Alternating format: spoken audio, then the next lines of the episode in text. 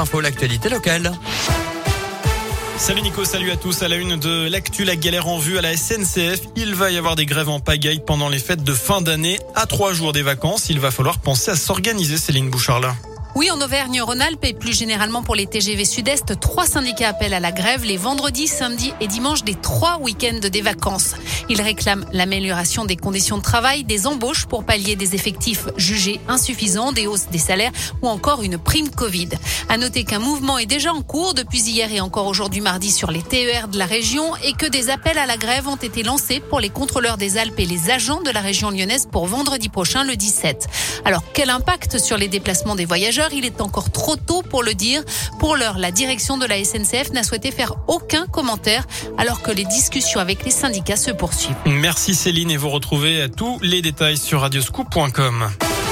Dans le reste de l'actu, un an après une édition 2020 tronquée par la crise sanitaire, les Glorieuses de Brest reviennent ce mardi dans leur format habituel.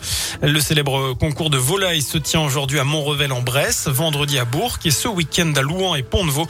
Passe sanitaire et masque obligatoire pour assister à ces différents événements. Toutes les infos, c'est également à hein, sur notre site internet. Dans ce contexte, la préfecture de l'Ain a confirmé deux cas de grippe aviaire sur un cygne sauvage, mais aussi une oie euh, c'est dans la Dombe. Euh, pour prévenir tout risque de diffusion diffusion du virus, une zone réglementée a été établie dans un rayon de 5 km autour du lieu où les oiseaux ont été découverts. Des mesures sanitaires strictes accompagnées de restrictions des mouvements de volailles et de leurs produits doivent y être respectées. La France pourra vacciner tout le monde, c'est le message de la ministre chargée de l'industrie aujourd'hui.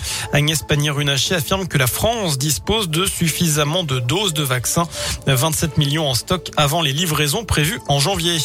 48 heures sans animateur avec cette grève des agents du périscolaire, mouvement national pour dénoncer leurs conditions de travail. Cela perturbe par endroits les cantines notamment et l'accueil périscolaire. La grève se poursuivra demain avec un rassemblement à 14h30 devant la préfecture de Bourg. Autre mobilisation dans l'Ain, celle des agents des routes qui se sont réunis eux aussi à la mi-journée devant la préfecture à Bourg. Ils menacent de ne pas déneiger.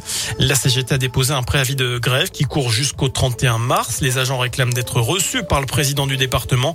Ils réclament eh bien deux jours de congé pour les personnels d'astreinte le 25 décembre ou le 1er janvier. Un mot de basket après la défaite en championnat à Rouen vendredi, la Gielbourg retrouve ce soir le recoupe avec un déplacement à Ulm en Allemagne. La jeu sera privée de nombreux joueurs. C'est à partir de 19h30. Enfin inédit en 20 ans d'émission, la finale de Colanta la légende pourrait ne désigner aucun gagnant euh, et ce pour cause de tricherie. Deux des trois finalistes auraient été convoqués par la production pour reconnaître avoir triché en acceptant de la nourriture donnée par des personnes extérieures au jeu. Les 100 000 euros pourraient donc être versés à une fondation, celle de Bertrand Camel, un candidat en 2020 décédé d'un cancer. Voilà pour l'essentiel de l'actu.